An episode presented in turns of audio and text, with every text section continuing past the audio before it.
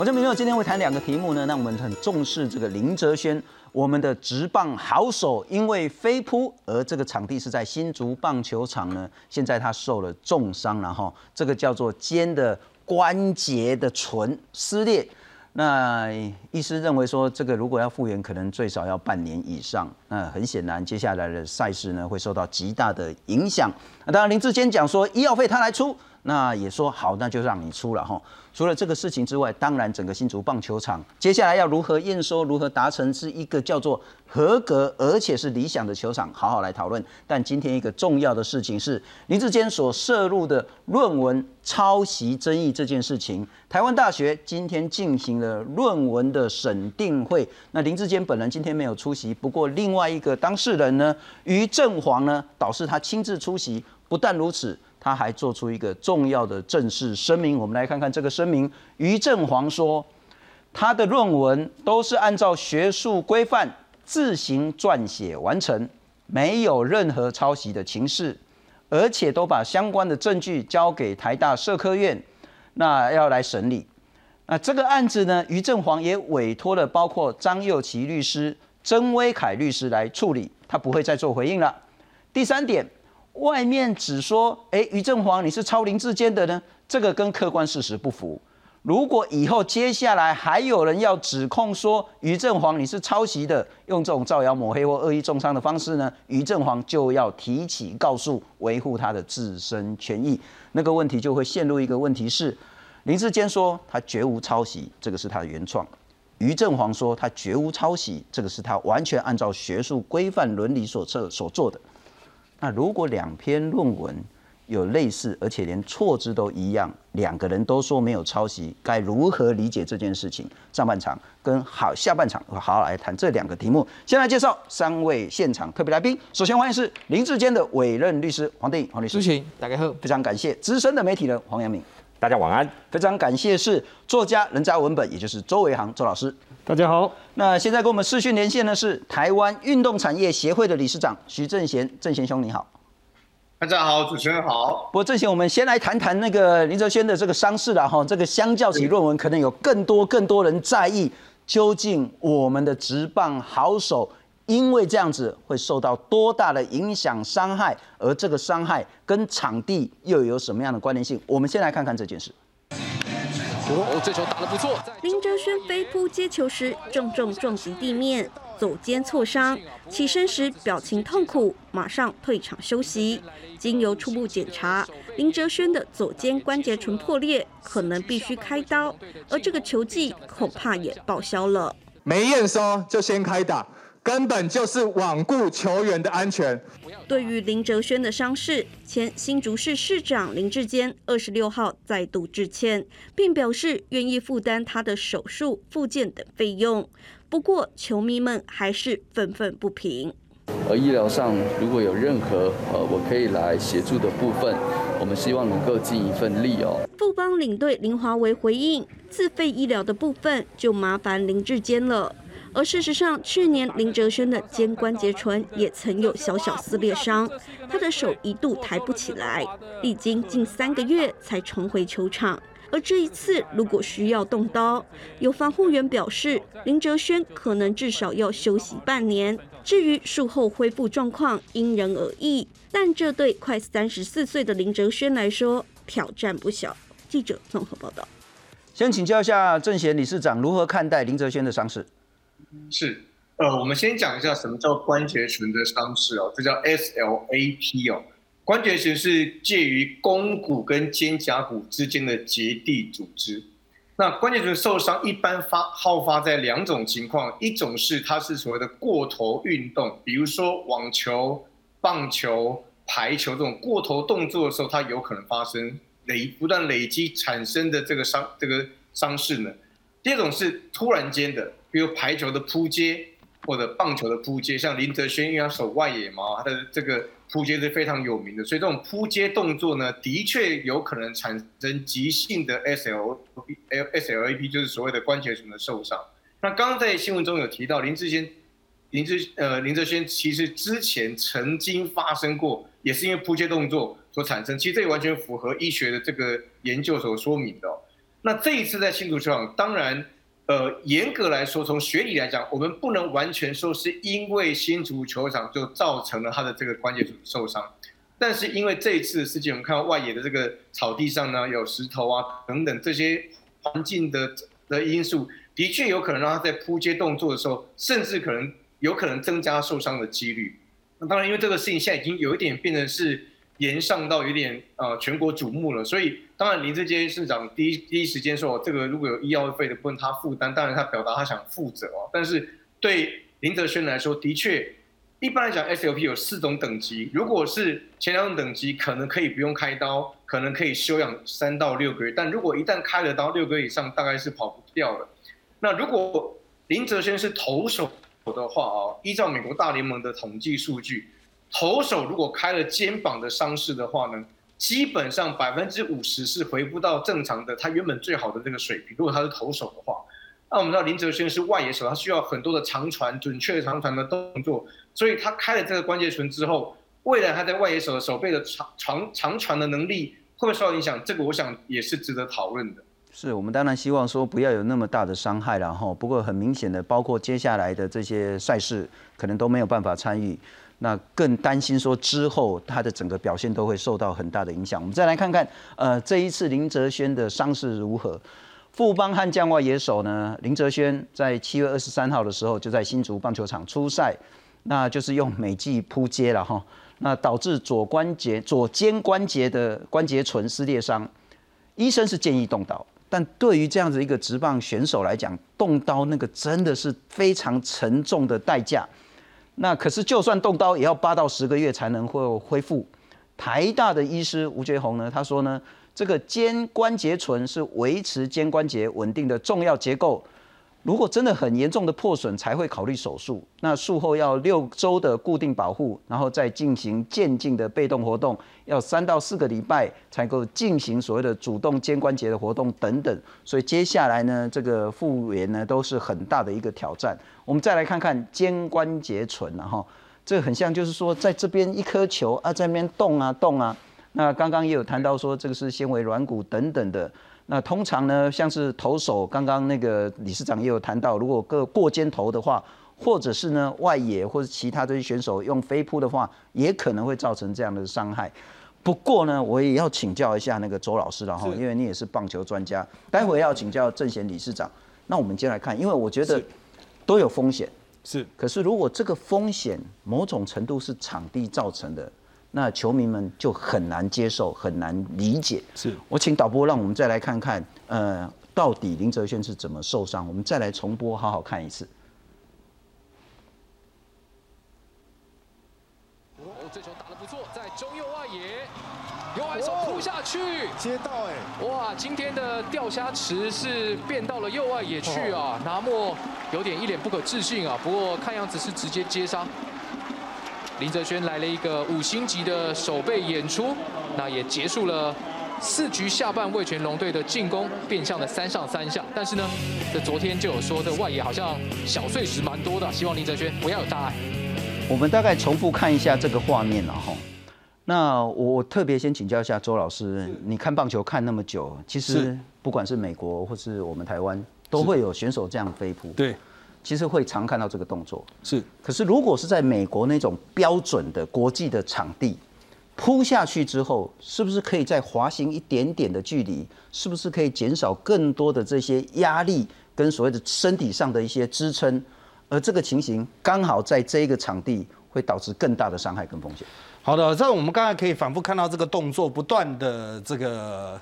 这个演示哈，他当时其实他应该是想要做一个非常长距离的滑行扑接，也就是说，他可能预计他接了之后，他可以滑行一段距离。那我们可以看到后面的滑行是有，但是前面出现了一个状况，就是他急停哦，就是他当他往下扑的时候，他似乎脚被有很大摩擦力的东西给卡住了，他不见得是石头，也可能是场地的不平整。啊，这个就是现在球迷比较有疑问的地方，就是为什么这个新的球场会出现不平整？因为通常是经过一段时间的比赛之后，因为球员跑动啊，然后下雨啊，天后各种影响，造成场地不平整。那我必须要强调，大多数的外野手其实他们也平常都有都练习扑接，因为滑垒哈向前滑垒扑的动作是其实球员他不断的在练习，他会去预期我这样扑下去，我可以以什么样的方式滑行。那特别我们可以看到，这次林志渊受伤是他的左手，他其实是左肩着地啊，所以其实如果将来应该不是引起影响他投掷，应该是影响他的打击，他的对于一些比较高仰角的动作可能会比较困难，因为是左手受伤。但你也可以知道看到，就是说实际上他在接的时候，因为他举举他的手套，他比较没办法防御他的左手，他要去确保这个球，所以他在维持的时候就会造成他的手比较高。他当他人成一个往下倒的姿势时候，左左肩呢就会变成一个受创比较严重的部分。所以我必须要讲哈，其实到底是不是场地造成的，这个可能很难以事后去厘清了。是，但是在球迷的直觉想象，就是会觉得说。就是过去都没有出事，那现在新足球场给人一个印象，好像问题很多，他们就会把这两个因和果连结在一起，产生一个因果关系，就会认为说，你新竹市政府甚至林志坚就要为这样子的一起事件来负上责任。了解了解，不过黄律师，我想请教然后，其实站在制度的这个问题，我要退两万、十万、一百万不想了哈。如果真的是场地造成林哲轩的受伤，也不是林志坚拿自己口袋的钱来赔。也一定是新竹市政府或者是国家赔偿，那这样子一个做法，是不是就可以让球迷这种因果关系稍微不要扣那么深，不要都在怪林志坚？呃，应该这样讲哈，就是说一个球员的受伤，刚刚这个徐理事长也特别讲到，他说现在已经受伤到要开刀的程度，其实这是大家最不不想见到的，是说严重的程度。他说。以美国这张大联盟五十趴可能没办法恢复到最好状态，我想对所有关心棒球的人来讲，大概是难以承受的痛了，就是认为说啊，这件事情很严重。那刚刚那个周老师也特别提提到，是说啊，这个因果关系，他说现现阶段没法判断，但是像主持人的这个假设。如果是真的因为场地上面有这样的瑕疵，当然我们在最最基本的理解就是加害给付啦。加害给付的意思是什么？就是说我今天使用这个场地，如果这场地本质有瑕疵，是而造成这样的损害的时候，那当然不是只有这个医药费用，它包括它后面如果无法出赛，它后面的这个相关损失也应该是提供场地者他必须要去给付的。也就是说，他必须要整个赔。呃，以刚刚那个理事长讲到说啊，美国这个大大联盟那五十趴，如果他这个造成的伤害，很多球员他其实，在呃一些瑕疵上面一点点，我们看只要好好像一般对一般的男孩好，因为他不是靠运动在生活。对职棒球员的这个生命，其实他的身体就是他的生命了，他的球应该说是职业上面的生命，所以造成如果一点点扭伤，对我可能当律师。没没有很大的影响，但是对球员来讲无法承受之重。所以在美国来讲，如果说场地有问题，他这个赔赔有时候是赔到天价的。也就是说，如果他是因为这样的瑕疵所造成，这种加害给付，在美国是我我要负担你后面的这个存存况。所以像周老师所讲的，如果这边的因果关系是有办法去做这样的一个认定，那当然不只是医药费。的问题，我觉得医药费是一个林志坚前市长他拿出了一个态度，说他要来负这个责任。但是另外一个层次来看，是说要严格去检讨，说这个场地本身会不会有这样的瑕疵，导致这样的一个结果。是要把它看看清楚，是说，哎，因为现在有一个讲法是说啊，他还没验收，但是我觉得不验收有没有完成验收是一个法律上面的问题。就算验收了，它是场地的问题，他也要赔。不论有没有验收，是只要是场地造成的责任，都必须负起。法律上面的责任，我说讲加加害给付是这样。很高兴黄律师是这样子讲，然后至少不像是某个旅美教授讲说啊，这是皮肉伤根本不重要，或者对球员来讲，大概很难用皮肉伤去理解啦。大概是你要想，就算他复原了，林哲轩下次还敢再这样飞扑吗？呃，就是那个那个，其实影响会很大很大。不过我再请教一下理事长了哈，就是请教郑贤理事长，呃，所以我们。尽管这件事情，林志坚说他愿意负责所谓的自费的医药费，但恐怕这个问题不在这边。这个问题是不是还要再去厘清，究竟这样的伤场地的部分要负责多少？如果是场地的话，那么不管是呃这个棒球场、新竹市政府，乃至于国赔，或者是我们换个角度，在美国在其他国家选手发生这么事情的话，他们是怎么处理？是，其实这里面有一个角色，呃，球迷一直没有讨论，就是说事实上。判断这个比赛能不能如期举行，在这个场地如期举，应该是中华职棒大联盟的角色了哦。那呃，大家记得吗？在吕美教授发言之后，指指指责职棒球员工会之后，就蔡其章会长就跳出来说是他决定。那也就是说呢，是蔡江会长最后以中华职棒大联盟会长的角色来决定说，好，我们现在必须要重新检讨这个场地的这个可视性，所以我们就先把比赛给暂停延期了。那反过来说，从逻辑来看的话，那是不是代表是那为什么当初是会让他可以比赛？那当然，现在的我想整个我个人看这件事情，整个球迷的反弹在于说，因为事前呃新竹市政府林志坚市长，甚至蔡英文总统都在脸书发言，就是不断的呃文宣这个场地终于好了，大家期盼多年，然后大家好像迎喜事那种感觉，就没想到球迷进场之后看到一些觉得哎怎么又跟以前一样的这个状态，加上球员陆续的受伤，包括林哲轩，包括那个这个。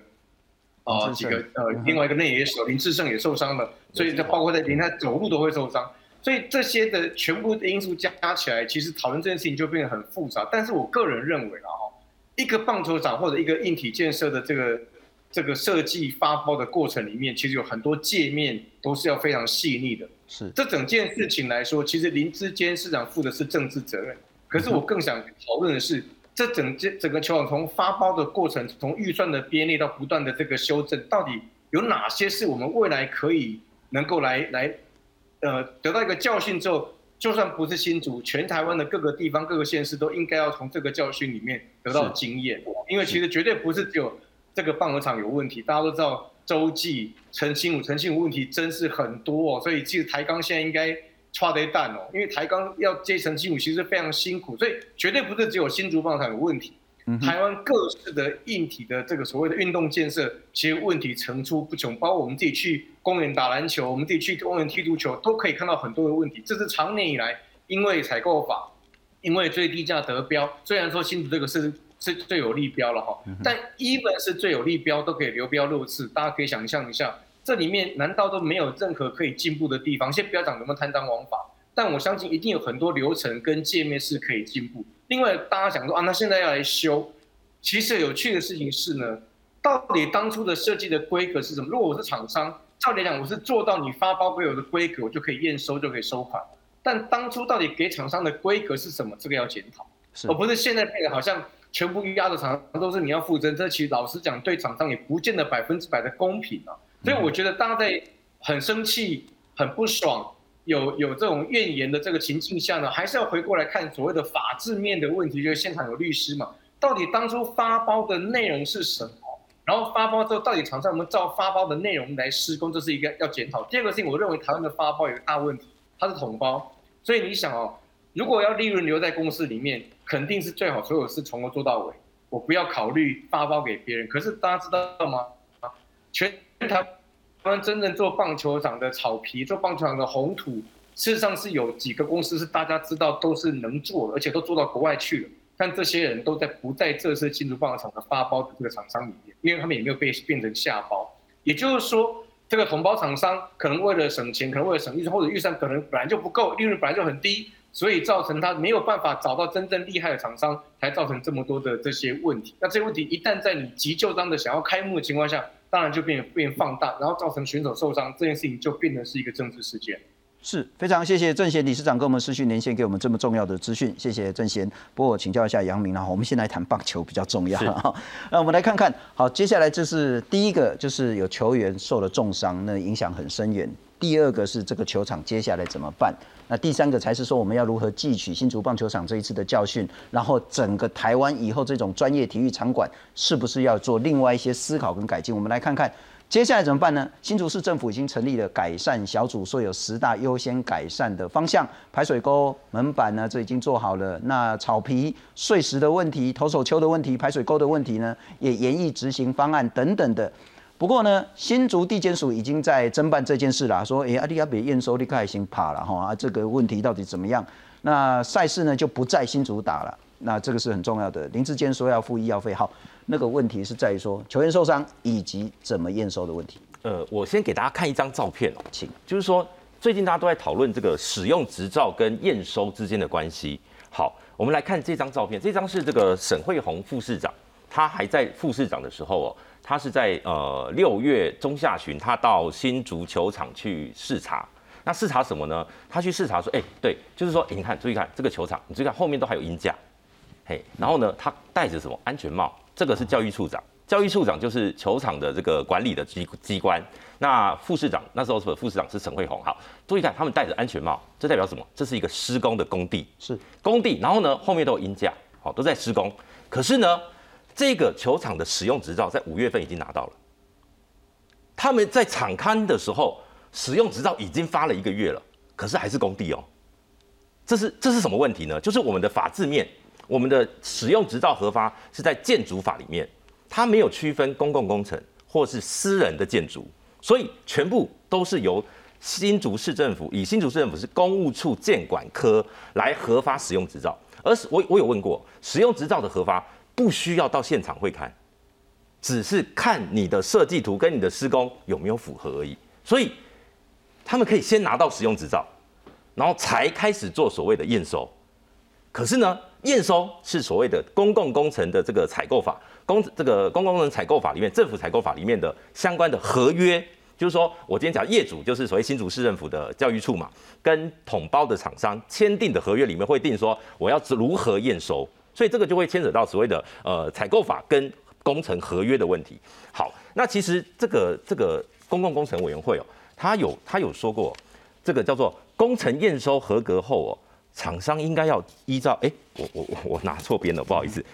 他说这个工程验收合格后哦，厂商应该要这个依照机关指定的接管单位办理点交，就是说点交应该要在验收合格后。可是现在我们的这个把这个球场点交给魏全龙，魏全龙叫 OT 嘛，就是他是营运机关，是教育处把工程包给统包厂商，然后工程完成之后，他要。交给点交给魏全龙的球团的时候，还没验收完毕。这这个是不是符合合约？那有没有所谓的部分验收的问题？就是说，哎，先我先施工好的，我先把点交，有没有这样的状况？那过去哦，其实法规里面是可以这样做。那可是主要是用在什么？是有一个紧急需求，比方说快筛，快筛我们进了大批的快筛，我们先点一部分，只要验收了，赶快交出去，让他们去卖。让厂商去卖，就是说这样的一个逻辑其实是适用在这种紧急状况。可是这个球场会变成说，新竹市政府本身是业主，他可以决定什么时候这个球场可以使用，使用执照是新竹市政府核发，而工程验收的这个主管机关也是新竹市政府。所以当变成说这个问题哦，就是新竹市政府决定七月开幕战要在新竹打，而且呢林志坚是在五月份哦，那时候的市长林志坚是在五月份接受媒体访问，就说七月份开幕战会在新竹打，所以。你看六月份我们刚看的照片，就是 六月份副市长到了现场，都还是工地啊。那这样的一个状况，就是法规的漏洞了。就是我们的公共工程到底可不可以在建筑法里面有一个所谓的要求，一定要验收合格，是才可以取得使用执照的一个条款。我觉得这个是中央立法委员，或者说呃地方的这个议会等等哦，都应该要去讨论这一个我们的法规漏洞。这是这次凸显的一个大的问题。了解，那黄律师呢？我当然清楚说，林志坚委托你是论文的部分，而跟这个棒球场一点关系都没有。但如果站在律师的角度，如何去理解这次棒球场引发的争议，以及接下来该如何，不管是在验收或是汲取教训？呃，确实哈，如刚才杨那个杨明兄所讲的，就是说现在的这个现现阶段的法制是说我可以在有点像验收之前就试营运，但是试营运的时候，你可能还有很多法律状态还没有搞，还没有厘清，然后就。试营运这次发生的这样的一个呃遗憾的结果，那这样的时候责任怎么样做分配？如果说以后的法规如果是要去修正，因为我知道实务上很常见，它可能在呃完工之后它就开始试营运，它到最后面才验收，那过程在啊验收之前它还会有一些修缮、一些养护，这个实物上常见。那如果现在我要更严谨，譬如说让棒球场运动员会使用的，是不是要前面就把这个修缮跟养护都完成，后面？验收完、点交完之后，责任状态厘清，再开始进行相关的球赛。这个在制度面上面其实是可以去思考它改改进的。也就是说，不要发生在这种遗憾的事情。是现现阶段哦，就是说讨论法律状态，他这个时候是谁在负责任？然后他还没有验收，所以我觉得，我觉得这这件事情是法律上面对于已经发生这一件球员伤害的事情，已经是难以去回复了。我们只能从后面去追他追究说，啊，制度上如何去修改。现阶段其实是。这个状态是合法的，因为实物上很常见。我今天完工了，然后就开始试营运，到后面才去验收，才去点交，这实物上常见。但是它会发生状法律状态的不明确。补充一个，补充一个一点啦，就是说讲到试营运，其实我们民众最常见的就是捷运的试营运。大家记得捷运试营运的时候，我们的捷运的站体民众是免费进出。是，可是这一次如果他还没验收完成，为什么他上个礼拜的两场比赛都是售票？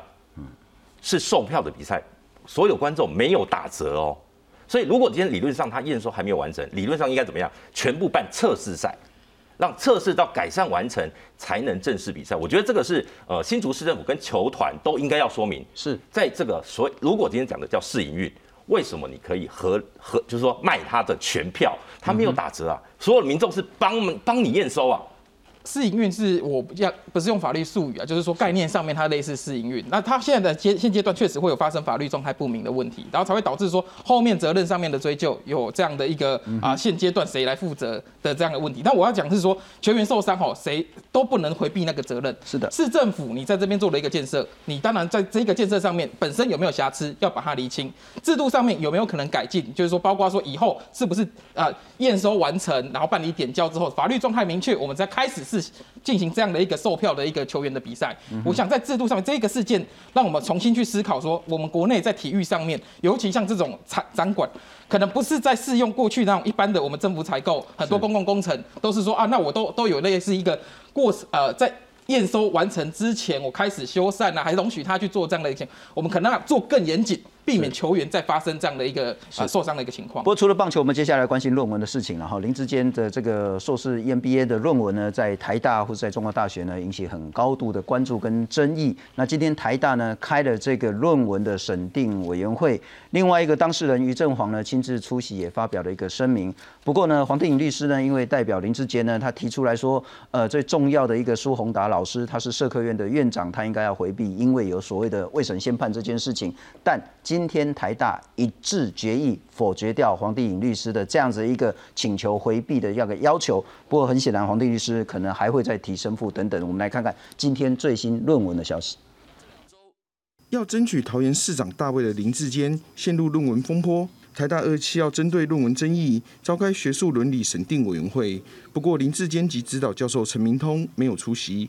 林志坚二期要上午出席活动，面对媒体追问，强调已经把法院公证过的论文相关资料送到学伦会，期待学伦会能公正公平的审定。资料和证据呢，并且经过了呃法院的一个公证哦，那我比较期待就是呃这个学人会哦能够公正公平的来审定。这个苏宏达依法回避之前，他的组织并不是法，后续先基于先程序后实体，不会建议当事人出席。媒体居然呃率先揭露，那为什么会有这种选择性放话？我们非常的遗憾，也认为后面是不是有就责的可能？而全案关键人物调查员于正煌，则是在律师陪同下出席学伦会。会后，他透过律师发表声明，强调论文是自行撰写，没有抄袭，也强调外界指涉他论文抄袭与客观事实不符。日后如果仍有不实指控，将依法追究。对于他的这个论文跟跟委员做答辩，证明他没有抄袭，依照委员的这个题目来做回答，不会。不，并不希望节外生枝，我们只希望证明我们自己是是这个自行完成的。对于于正煌的声明，林志坚办公室强调，林志坚自始至终都是在捍卫自己的论文，绝无抄袭，没有指责任何人抄袭。记者致电学龙会召集人教授苏宏达，没有回应。台大则表示，审定会是独立进行，且过程保密。而除了台大召开学龙会，林志坚的中华大学论文部分持续发酵。原本担任审议委员会召集人的公管系主任请辞，董事长新竹市议员李延惠也正式请辞。二十一号董事会是事情发生之后的第一次董事会，所以我利用董事会的时间向各位董事报告我的想法。二十二号就生效了。那我们学校现在的，包括我，还有董事会其他的成员，对二零零八年那个论文那么早以前的事情都不了解。中华大学表示，联会为了维护校誉，消除外界对政治干预学术的误解，决定辞去职务，校方予以尊重。也强调，审议委员会将早日完成调查，对各界的关注给予交代，并还给学校平静的学术环境。记者陈嘉欣、张雨佳、詹淑云综合报道。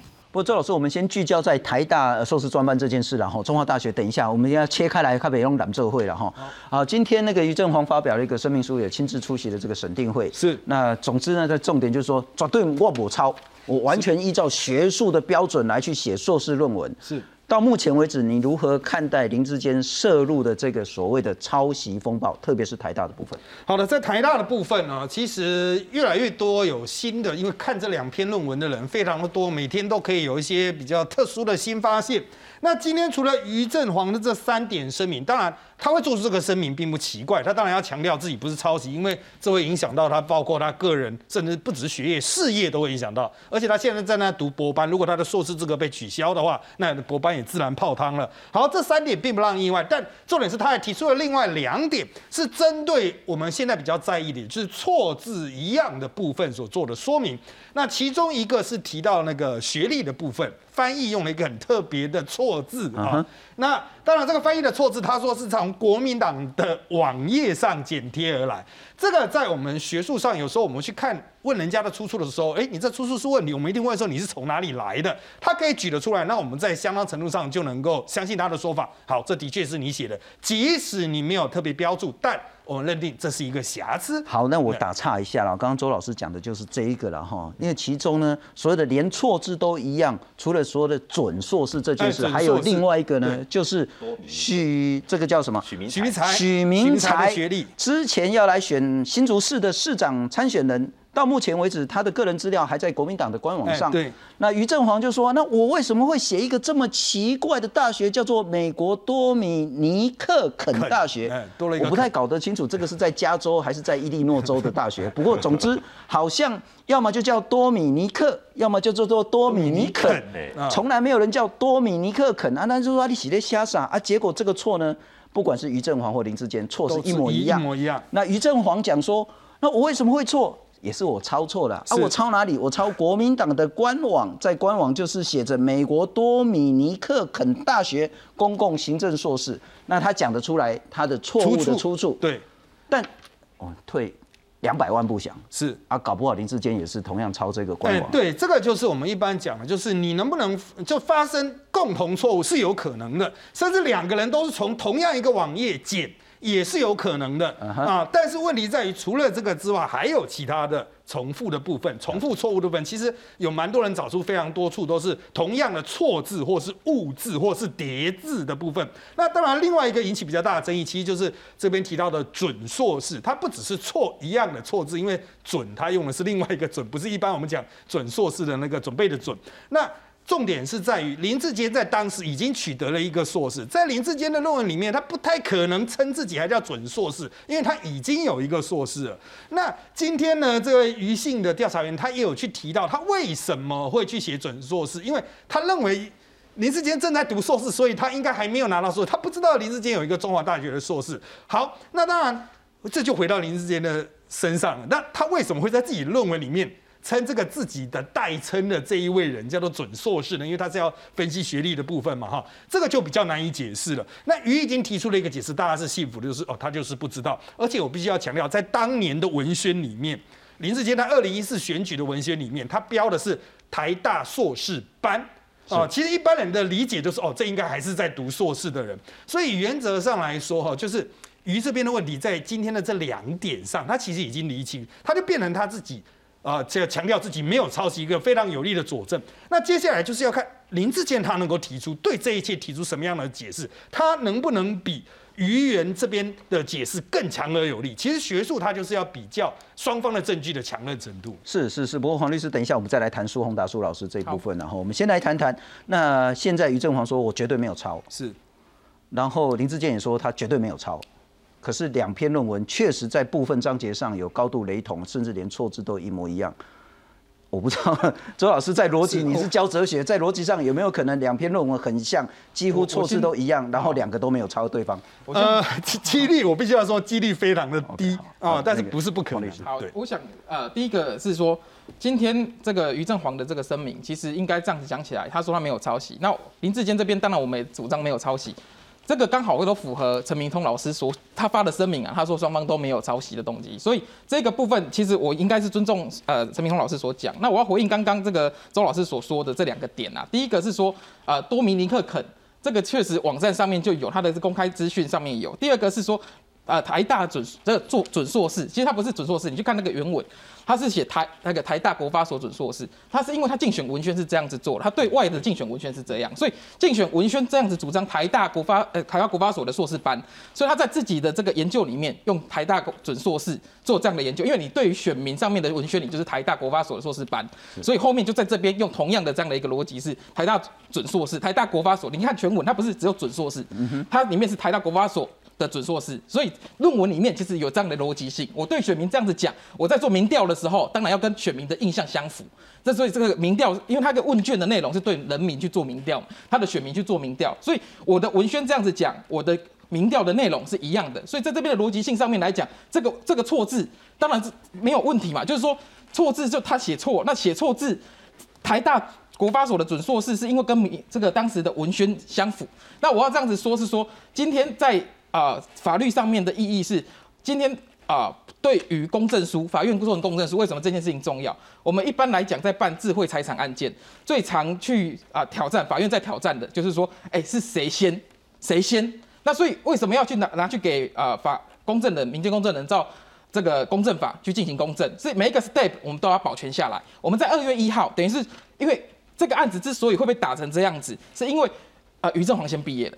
后面才是林志坚毕业的，所以如果你没有在时序上面做一个法律上面有意义的事情，没有去进行公证的话，它其实，在我们一般的财智慧财产案件，在智慧财产法院里面，都最常遇到就是说每个人都抗辩我是原创，所以我们必须在法律上面用公证法把这个时间点二零一六年二月一号更前面的时间点公证下来，公证下来才能发生法律上的拘束力，告诉大家说，其实在这个时候的档案已经存在了，而且当时里面的错错字已经存在了，这是我。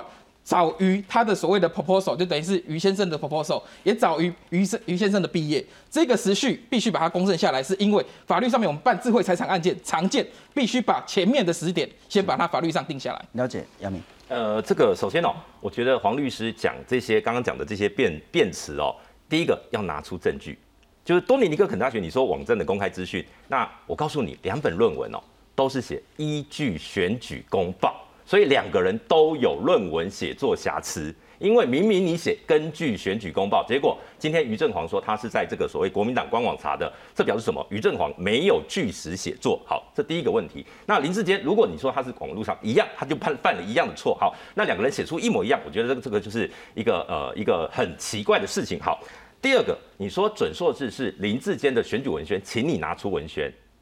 请你拿出文宣，他就写了准硕士嘛？对，写准硕士，他写台大硕士。好，周老师也讲再来，我告诉你，林志坚，林志坚的论文完成版，他是用 C C 来说他是准硕士哦，他的代号是 C 哦，而 C 在他的那本论文里面是蔡仁坚，他在那边是连人人名都写错，连这个代号都写错，很我不我不知道您有没有看这本论文，有没有认真看？所以您刚刚提的完全不符合。好，这是第一个，第二个是这些都是细节。我们从客观事实，刚刚黄黄律师讲了一件很重要，公正。请问黄律师，公正请求人是谁？我要这样子讲。请问黄律师，公正请求人，你们当天提出的公证资料，公正请求人是谁？我要这样子讲，是说公正法的规范里面有关于相关的。个人资料、身份证字号等等，当然都不能做揭露嘛。那这个部分以后如果到法院去，你有相关的关系人，你当然可以去阅览。所以你连公证请求人都不愿意讲啊？当然，我应该这样子讲，里面相关的人士为什么在后来翻阅这一本的公证书里面有必须要贴起来？是因为依照公证法的规定，它里面有相关人的相关资讯，这个部分不能讲，我只能讲它的内容。公正请求人，我只能讲它里面的内容，它是二零一六年二月一号。对，好，那请问这封 email 是属于谁的？呃，陈明通教授。对，好，所以其实，在这个公证书里面，我是有看到请求人是陈明通教授，为什么不是林志坚？如果今天林志坚要证明这个档案是他所有，应该是由林志坚的信箱或者是他的助理的信箱寄发给陈明通教授。会有说明过，记者会有说明过，前面是拿 USB 把档案抠回去，所以他不会有 email 留下来。后面为什么会只有陈明通教授有一个回信？是因为前面是用 USB 插槽，这在记者会已经讲明了。所以这就不要讲，你公证的证据根本没有效力。当然有效力，没有依照公证法，它就有法律拘束力。因为你去读公证法好吗？你去读那封信，你去读公证法，你去读那封信，那是陈林通老师说林怡，我增补修改的文字再附档号。哎，等下把后面讲完，他请自监要去修订。对对，但是那个档案是陈明通增补和修改，那两个档案是陈明通写的。其实你，我觉得是超译的，不应该超译，要看客观证据。他前面是说老师在指导教，呃，教授在指导学生。好，他跟你说哪个地方要增补，哪边要修改，后面要记叫你继续写，这个事情是很正常的。对，没关系。大家都念过研究所，正常的逻辑去讲，找客观证据去说明。我再请教你，你们公证的另外一个证据。三月八号，于正煌亲自寄给陈明通的档案，那个那个档案是谁提供的？应该这样子讲，我这一个部分，应该他这个三月八号是于正煌的部分，我当然不能去揭露于正煌的部分，所以这个部分只能留待法院跟后面但是你们当天的记者会都有揭露了，好，你们强调二月一号。这个呃，陈明通寄给林志坚的助理的两个档案，雷同文字在这个版本里面已经存在。再举一个三月八号去公证的是于正煌寄给陈明通的档案，然后说这两个档案的前后次序，你说这是重要证据，因为二月一号林志坚先的助理已经拿到这个档案了，所以他是先的。好，然后呢，三月八号于正煌才把这个档案寄给陈明通，两个有雷同文字，所以你们已经把先后顺序讲出来了嘛？所以这不是紫色于正煌抄袭，这是什么？我们从头到尾都没指涉任何抄袭，在这个案件里面，为什么公证书重要？是证明他先原创，谁先谁后，并没有指涉特定的抄袭。我要这样子讲，今天在台大去举发他的这个于正煌抄袭的叫做王宏威，不从头到尾都没有林志坚或陈明通去讲这件事情。陈明通的角色很清楚，他的声明讲得很清楚，他说他相信两边都没有抄袭，因为有一些学研究方法是相同的，这是他的学术确认，他的学术认知。我再请问，请问陈明通是谁的指导教授？是啊，应该是这样讲。于正煌是因为他口试出了问题之后，才去找所长陈论文上面的指导教授是谁？啊，林志坚。对，是林志坚的指导教授嘛？那请问，当林志坚的整场记者会都使用陈明通提供的档案，请问他们两个不就是一国的吗？哎，我听不懂这个逻辑。不是，今天陈明通有罪。林志坚也会有罪，因为他们两个人在学术上推定啊学术上是共犯，不能做有罪推定。没关系，我觉得不要先入为主。我觉得苏宏达就是犯了这个错误啊。因为谁有罪谁没罪是台大来认定。是你在讲，是台大来认定。是你在讲。杨明，我先打个岔了哈，我必须说，我真的有听没有懂那个在细节的部分，周末太深，其实观众也会不上山。我先跳个说，请教周老师。是。其实所有我们在这边争辩的所有一切，都是还是回到台大。对。那台大接下来要怎么审定？它的机制是什么？它的标准是什么？最后如何决定？是用投票吗？不过我们来看看，这中间有一些比较新的资讯要补充。刚刚我们谈到林志坚呢，在上个礼拜呢也开了记者会，把相关的时序弄出来，也做了一些公正的部分。包括一五年呢，他提供内部的民调资料给陈明通老师。那八月十一号的时候，陈明通用这个来投考期刊。下半年林志坚说要用新竹市长选战来做研究。一六年的时候呢，陈明通建议于正煌要改题目了。那二月一号，陈明通寄电邮修改林志坚的研究计划草稿，这是时序的部分。林志坚说，由此可证明他没有抄袭。那于正煌的声明，刚我们就讲过了，然后那黄定颖的声明也谈到说呢，在学术上没有指控任何人抄袭这件事情。好，回到那个问题，刚吵半天，回到台大要怎么审，该怎么审，如何决定？好的，我当然了，这个可能不太精准，但我两位刚刚争论的，其实它回归时间轴的确真性，到底谁先谁后，要不要由法院啊？要不要什么来去做啊？那时间轴显然是接下来非常讨论的重点。还有我们前面讲的错字，很多人不太了解错字一样到底代表什么。大家知道验 DNA 吧？验 DNA 就会去验比较有特色的，哎，你的 DNA 的这个特色和我的特色是否匹配？最后一直配配配配，哦，亲属关系，它不会整两组 DNA 完整验 DNA 那么大，它一定是验最有特色的部分。那错字呢，也是两本论文最有特色的部分。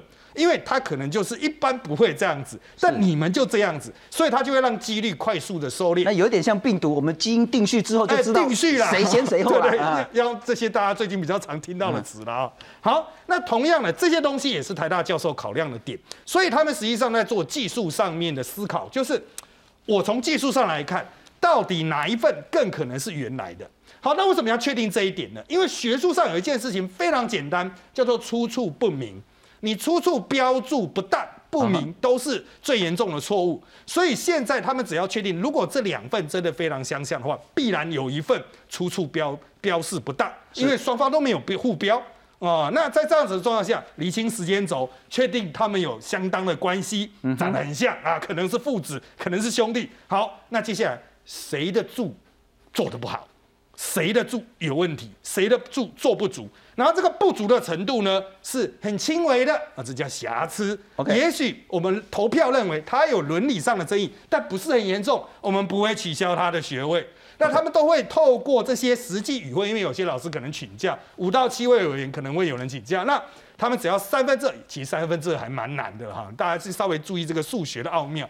如果是五位的话，要四位同意哦。哦，所以要七位的话也要五位同意，所以实际数学是非常奥妙的。好，那在这样子的状况下，它通过了哈，其实效力是很强的，也就是说，它必须是学术上大家都认为说，哎，这个真的是非常。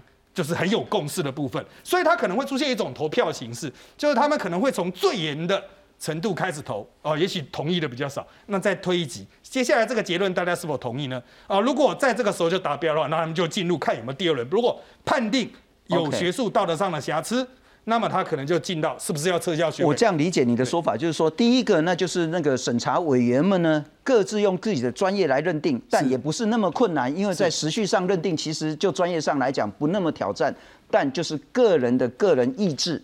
然后呢，经过这个五到七人的审查委员会，要有三分之二以上同意，才可以做出决定。而那个决定可能会分两部分，一个是说，到底不管林志坚或于正煌，他的论文有没有瑕疵？对，有没有道德上的问题？有没有对伦理上的一些错误？是，这是一个先认定有或没有。是啊，没有都没讲。啊，有的话，接下来第二个决定要不要撤销论文。对，不撤销论文的话，那是说，哎，我们这个用个警告，或者是说讲他的瑕疵就好了，对那学位学位依然维持，有对这样子一个做法。他会做成一个就是获得三分之二以上票数的最终协议，然后才会离开这个会议。是是是，不过如果是这样的运作的话，我就要请教黄律师，黄律师了哈，是否真有必要在这件事情上撤换苏宏达苏老师苏院长？那苏院长呢，其实在先前呢，就上个礼拜也发了给那个社科院所有的学生、硕士、博士班的所有的学生呢，就说呢，委员会一定会依照法规勿往勿重，他其实要谈说他不接受访问的啦，要点点嘛啦哈。可是他最后有像说，这个丑闻也再次提醒我们诚实、纪律跟荣誉的重要。因此，林志炫办公室也包括黄律师呢，他说啊，你还没判，你还没审，你就说这是丑闻，所以这叫未审先判。所以呢，黄律师已经递状来说，哎，苏宏达要回避。不过今天台大一致认为说不需要回避，那很显然，那个黄律师还会再去做一个法律动作。潘文忠潘部长他说啊，我们就有学会说语法，我们也有这个学术伦理的处理原则啦。啊，该怎么样就怎么样，不会因为谁，不管是当事人或是审查老师怎么样而改变。因此，不是外界说谁要来评，谁要来定，谁要回避，不是外界说了算，就是尊重制度。那黄定银行说，如果你不回避呢，就是要提复决等等的。哈，如果他只是其中一个，而他又是当然，因为苏宏达是社科院的院长，他是当然的召集人，真有必要回避吗？呃，有应该这样子讲，他的新政如果受污染，我要这样讲，假设学呃学学伦会他的委员，他理论上是新政是干净的，就跟我们法院一样，新政是干净的，双方开始原告被告开始举证据，在这个案子就是检举人跟被检举人开始举证据，然后学伦委员才去比对说啊双方的证据或者是我收集到的证据，才去判断说这件事情有没有抄袭，是不是丑闻。但是今天苏宏达的问题在于说，他有点像是法法官，我新政就先受污染了。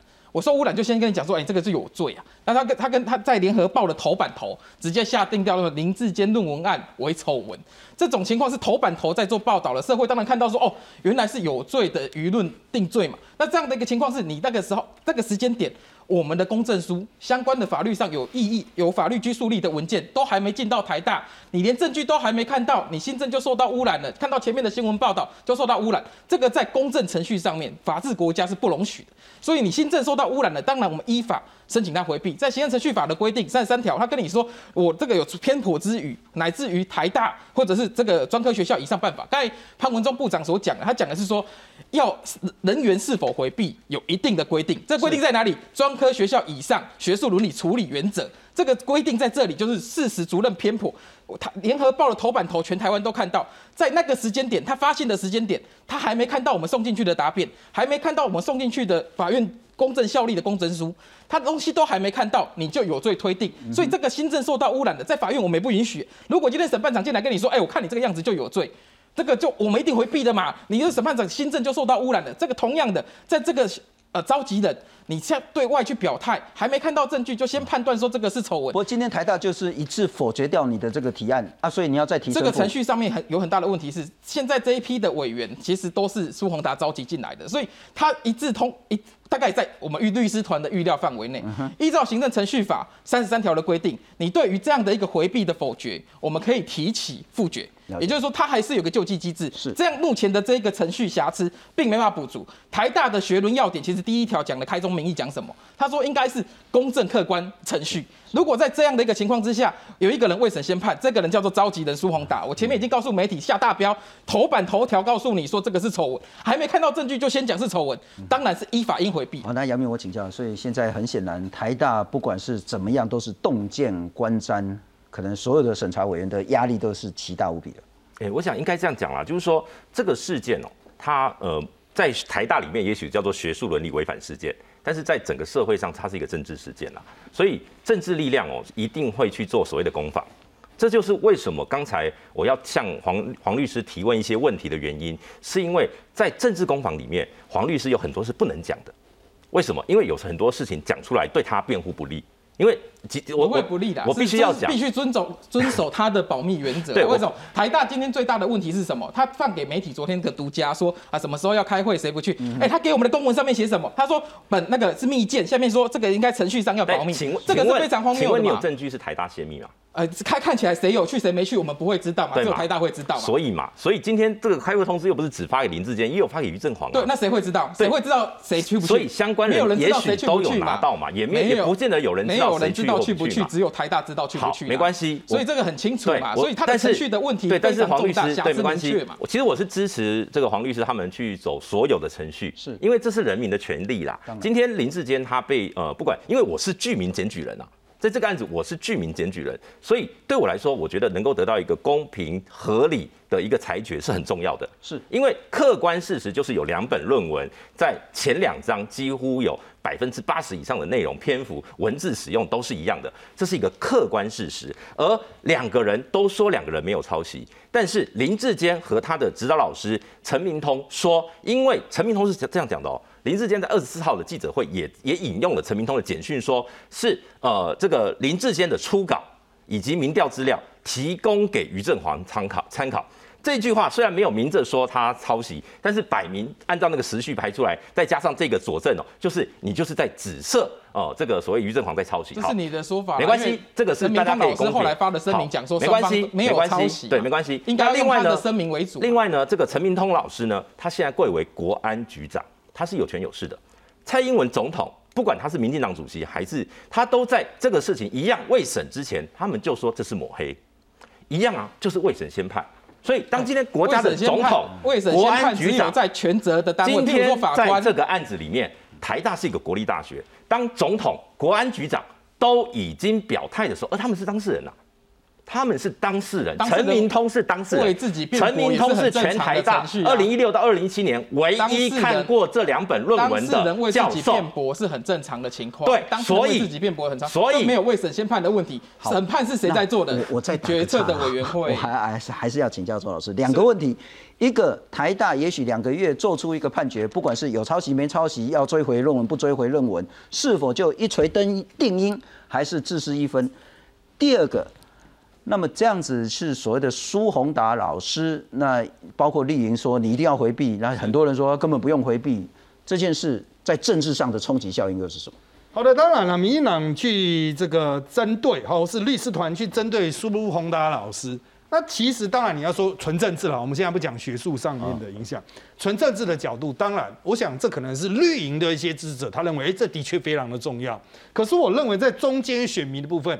他可能会有些人啊，不能说全部的中人选民，有些人会觉得说这是在延长战线，把这个事情往后拖啊，因为大家其实是想要赶快看到结果。那当然，实际上我们在包括司法上的攻防啊，其实本来就是有一些你可以去应用的程序，把自己权力撑到极限嘛。可是对于政治上来讲，人家也许说赶快解决吧，哎要换人就赶快换吧。你用的这个战术，其实大家都知道啊，好像不是针对苏老师，好像是希望把时间拉长，因为看起来这个战线，包括今天的一字决。今天他们的针对苏老师是否应该回避的，他们是现在这些剩下的委员是一致决同意，就是苏老师当然可以留下来，他就把这个黄律师他们提的意见给驳掉。所以我个人认为哈，他已经变成一个自从提了这个之后，他就变得非常正式性，你已经开始把这样子的一个审查变为一个似乎有政治意义的审查。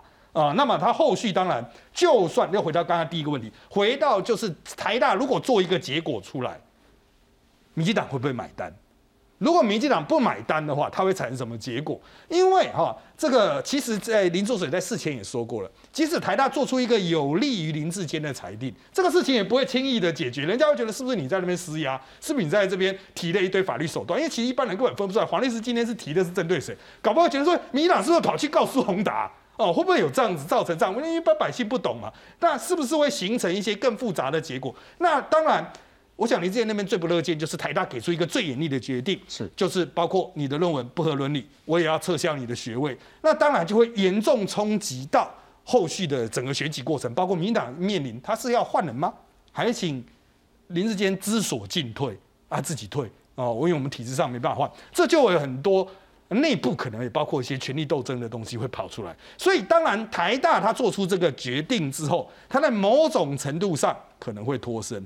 但是我们可以去设想一个东西，宋娜会不会接下来也被拉进选举里面，变成选举里面一个角色？会很多人去叫他，哎，你出来讲话啊，哎，你出来这个作证啊？我觉得这个是后续的部分哦，可能是现在台大这些教授还没有想到的。不过这等风雨可能还是一时很无法评定了哈，可能还有一定的法定程序的，所以法定程序要走，我们律师团就是做法定程序上面的捍卫，而且程序正义是基本的，也要裁定，所以其实他。